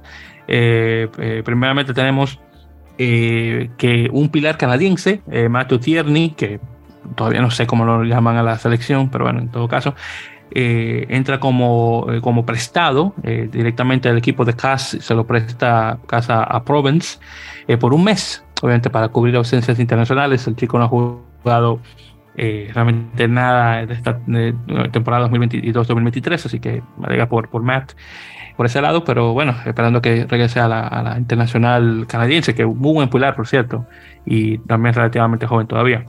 Bueno, por parte de Major League Rugby, primeramente se confirmó el secreto que todos sabía. Chicago va a ser el próximo equipo que va a entrar a la liga para el próximo, eh, la próxima temporada. Eh, va a ser el nuevo decimosegundo equipo. Va a estar jugando en la conferencia oeste para cubrir 6 a 6 pero sí Chicago es lo que viene. Eh, obviamente con la eliminación del equipo, los equipos de, Austin y Los Ángeles, la idea es que esos jugadores que quedan a la deriva van a entrar a un draft que eventualmente va a nutrir a este equipo de Chicago. Pero vamos a ver cómo queda la cosa. Obviamente los jugadores no están muy felices que digamos y no los culpo para nada. Pero bueno, vamos a ver quién queda la cosa. Bueno, en firmas. Entonces, hablando de Atlanta, eh, eh, agregan a dos jugadores, Ryan Nell, un centro eh, sudafricano, y, y, de hecho también, ah, perdón, disculpen, no es que lo agregan, no hecho que confirman que se han ido, perdón, Ryan Nell y Joaquín Talaga Mendía que había mencionado anteriormente, así que confirmado que se fue. Seis jugadores más también se van del equipo, pero de lo que se han firmado, tenemos a Nahuel Mielan, un argentino en segunda línea, Jordan Brown, que también es, y los neozelandeses Ben Strang, que es un talonador, y Rewita Biru, que es un, un, eh, un, utility back, un defensor, eh, también neozelandés. Por parte de Old Glory tenemos eh, a Joshua Sims, que se convierte en el director técnico del equipo, viene de, de Hawks Bay, del, equipo de Magpies, de, la liga neozelandesa. También confirman el regreso de Luke Campbell, de tercera línea canadiense, y también de Owen Sheehy, el chico que va mayoritariamente de, de fullback, de zaguero, pero realmente es una apertura, chico bastante joven que estuvo jugando, por cierto, con el equipo de Joseph Falcons. Eh, también por parte de New England Free Jacks tenemos eh, la firma de Joel Hens, que también viene de Hawks Bay, un neozelandés. Por parte de Toronto Arrows confirman el regreso de Cole Brown, el medio scrum eh, canadiense. Y también el regreso de Avery Ottoman, el chico de la temporada, creo que 2018-2019. 2018, si me recuerdo. Muy buen jugador. que estuvo fuera del juego por una por cosas, bueno, una de una contusión que sufrió y también por cosas secuelas. Así que por fin regresa nuevamente. Creo que tiene 19 años, ahora tiene 21, así que nada mal. O 22, algo así. Eh, por cierto, en, Nola Gold eh, firma a Jared Adams eh, de Malaguatú, también del torneo neozelandés, chico samoano. Bueno, neozelandés de descendencia samoana, para ser más específicos. Ya en, los equipos del oeste tenemos a San Diego Legion, que confirma el regreso de Paddy Ryan, el, pilar australiano que entra y sale de ese equipo. Y también se incorpora Richard Judd, que es un scrum neozelandés, eh, junto con Filimoni Wakainabete, obviamente Fillano con ese nombre, que es un centro. También regresa el ala Thomas Oake eh, por una segunda temporada más. Utah Warriors confirma a Danny eh, Janascoli, una apertura, que regresa al equipo. Luego por parte de Dallas confirma, confirma el regreso de Matoko Neudo, que es un entrenador de alto rendimiento, de high, high performance, como se dice en inglés. Y por parte de Seattle Seahawks confirman el, eh, la firma de Carl King, un medio, es, un medio melee, un medio scrum irlandés, aunque vino a Estados Unidos cuando tenía 10 años. Ha pasado por el sistema escolar de, de, rugby y viene de hecho desde la Universidad de St. Mary's, que es una de las mejores universidades de, rugby que tiene el país. Tiene 21 años ahora. Eh, y bueno, obviamente confirmamos que Giltini se ha ido y el, el ex eh, director técnico, Steven Hoyles, ahora eh, toma cargo de Randwick en el Churchill australiano. Y bueno, ya con eso hemos quedado ya oficialmente eh, a lo que es, ha sido este episodio número 123 de En la Mele Podcast. bueno, no sé si, César llega a entrar de último momento al final del episodio, pero bueno, no me sorprendería conociéndolo a él. pero bueno, ha dado bastante bueno. Entonces, Álvaro, hermano, muchas gracias por acompañarme. Ha sido un placer tenerte nuevamente aquí en el episodio. El placer mío, ya lo sabes, y, nada, a que no sea el último, que no lo será. No, no, no, definitivamente sé que te vamos a tener con más frecuencia, definitivamente, ya dependiendo, obviamente, de tu, de tu disponibilidad. En todo caso. Cuídate mucho. No, no, gracias. Y pero no te vayas todavía porque tengo que hacer probablemente ahí el final de todo antes de que te vayas. Así que ya saben, queridos oyentes, primeramente, Álvaro, tienen que encontrarlos a través de las redes sociales. Ya saben, el, usuario es arroba blog eh, bajo apalos, ya sabe eh, que es apalos.es, el nombre del blog, para que puedan obviamente estar al tanto de lo que se trata todo lo que es el rugby español, eh, para el mayor de, de, la, obviamente de la internacional de las 15. Y por cierto, lo, lo, mencioné y entró. Tenemos chicos oficialmente al Andy, a César Andrés Fernández Balón, que se nos une de Guadalajara, Jalisco, México. Andy, hermano, ¿nos escuchas? Hola, hola Víctor, sí. Eh, buenas tardes, hola Álvaro también. Hola, ¿cómo este, estás? Eh, todo bien, todo bien. Una disculpa ahí por, por la tardanza, nada más que estaba haciendo algunas cosas acá en Guadalajara de, domingo, pero, pero ya estoy para lo que alcance que, que alcancemos a estar aquí. Bueno, alcanzaste el final del episodio, así que llegaste a muy buen tiempo. Ah, adelante. Más vale tarde que nunca, dicen. Eso, exactamente. Siempre, siempre, sí, sí. Sí, claro, hermano, exactamente. No, no, llegaste a bastante, bastante tiempo, que justamente estaba dando, diciendo a la gente que obviamente busquen a Álvaro a través del blog apalos.es para que lo puedan escuchar. Eh, bueno, antes de terminar ya oficialmente, para que al menos puedas hablar de algo, César, no sé si estuviste al tanto de los internacionales de, de, la semana y si sí, por favor, de un, un resumen rapidito ya para terminar. Sí, vi, bueno, los de ayer no tuve que trabajar, nada más alcancé a ver el de Francia ayer. Hoy sí pude ver el de Argentina por la mañana y pude ver los del repechaje también. Este, eh, bueno, de los Pumas muy rápido. No fue el partido más eh, emocionante tampoco, ni el más brillante, pero eh, muy trabado en el centro del campo, muy, muy disputado. No hubo como muchas no se rompió mucho las defensas, no, no hubo este tipo, no fue tan espectacular, pero es una, una victoria que lo encamina a, a, una buena ventana, puede ser una buena ventana para Argentina, bueno, ya con, el, con la victoria contra Inglaterra ya, ya creo que, que, pasa a ser una buena ventana. Y un poquito de los, de los, eh, sobre todo del repechaje, que fue lo que, lo que vi eh, hoy en la mañana, eh, pues muy marcados, ¿no? Los favoritos al, al, boleto, tanto Portugal como Estados Unidos. Estados Unidos haciendo más puntos, eh, pues Kenia aguantó como sabíamos que iba a ser, iba a aguantar 15, 20 minutos y después eh, probablemente se, iba a caer y bueno, fue lo que terminó pasando. creo que Estados Unidos hace más puntos porque también creo que Kenia es el más débil de, del torneo. y después Portugal, que le costó un poquito también de trabajo, porque Hong Kong creo que defiende mejor y es un equipo más, mucho más estructurado que Kenia. Pero pues en el segundo tiempo sus backs, ¿no? Lo, lo, que siempre hablamos cada vez que, que, que hablamos de Portugal, esos, e, e, esos tres cuartos tan jóvenes y tan rápidos que tienen, que manejan muy bien las manos, tienen muchísimas combinaciones, juegan con muchos señuelos, todos van lanzados y, y bueno, creo que tienen muchas posibilidades de llegar al mundial. Eh, este, eh, a lo mejor un poquito en la defensa, trabajar un poquito en el mall, porque ahí fue donde sí los vi sufrir un poquito.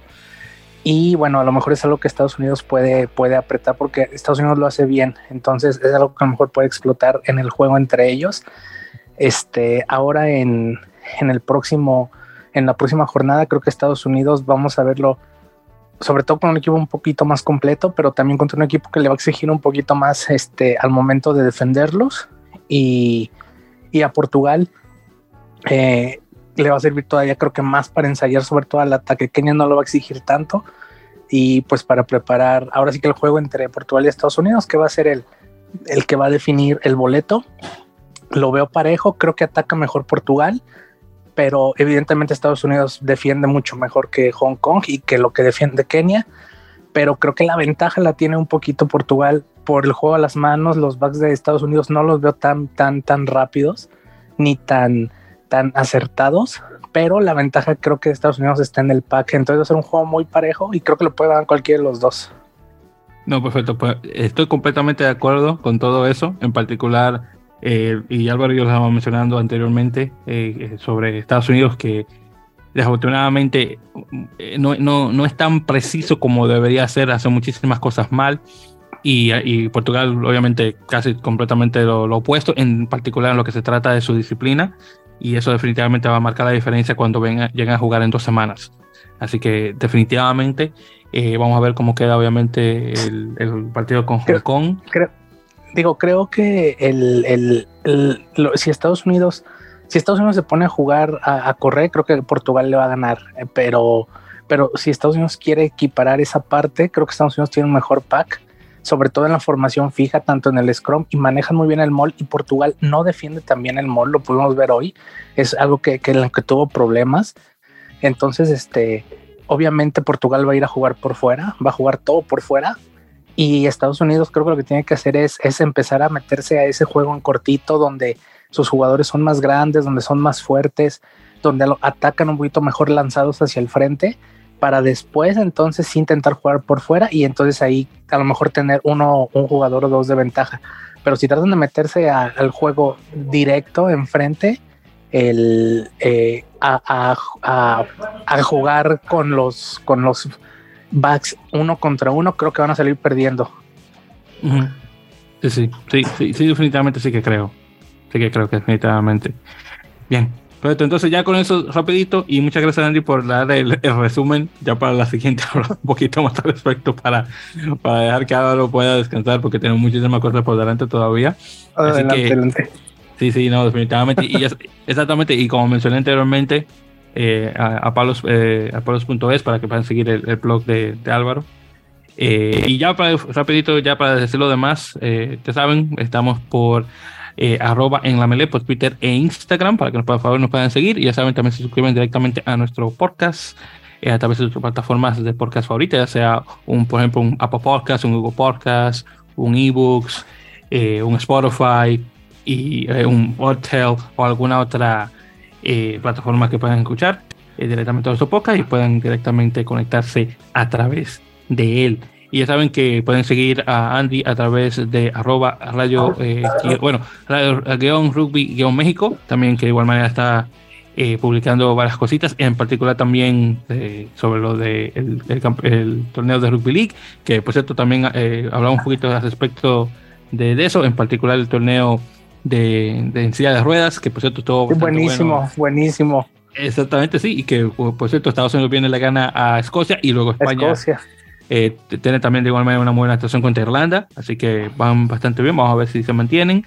Y bueno, en femenino, Brasil desafortunadamente no está muy bueno y tampoco Canadá, pero bueno, es, lo que es. Pero en el torneo de hombres también está muy buena la cosa. Samoa viene, le gana a Tonga, que ni me lo esperaba, por cierto. E, eso está, yo pensaba que los tanganos iban a ganar ahí con buena forma. Pensaba que Papua Nueva Guinea le iba a dar más eh, fuerza a Inglaterra, pero no. Pero bueno, en todo caso es lo que es. Y Australia, bueno, vimos lo que le hizo al Líbano y eh, ahí vamos directamente ahí con, con estas cosas. Perfecto. Muy bien, entonces ya para la próxima estaremos comenzando obviamente sobre los siguientes torneos, eh, partidos perdón, de la segunda, segunda semana de la ventana de noviembre y también obviamente a la respesca en ese caso. Entonces, eh, Andy, unas últimas palabras, hermano, ya para terminar. Pues nada, básicamente, bueno, yo no estuve, yo no estuve casi nada hoy, pero muchas gracias a los que a los que nos escuchan. Eh, espero que, bueno, disfruten este capítulo con, con Álvaro y con, con Víctor. Este, y pues nada, así muy rápido. Eh. Exactamente, muchísimas gracias por escuchar.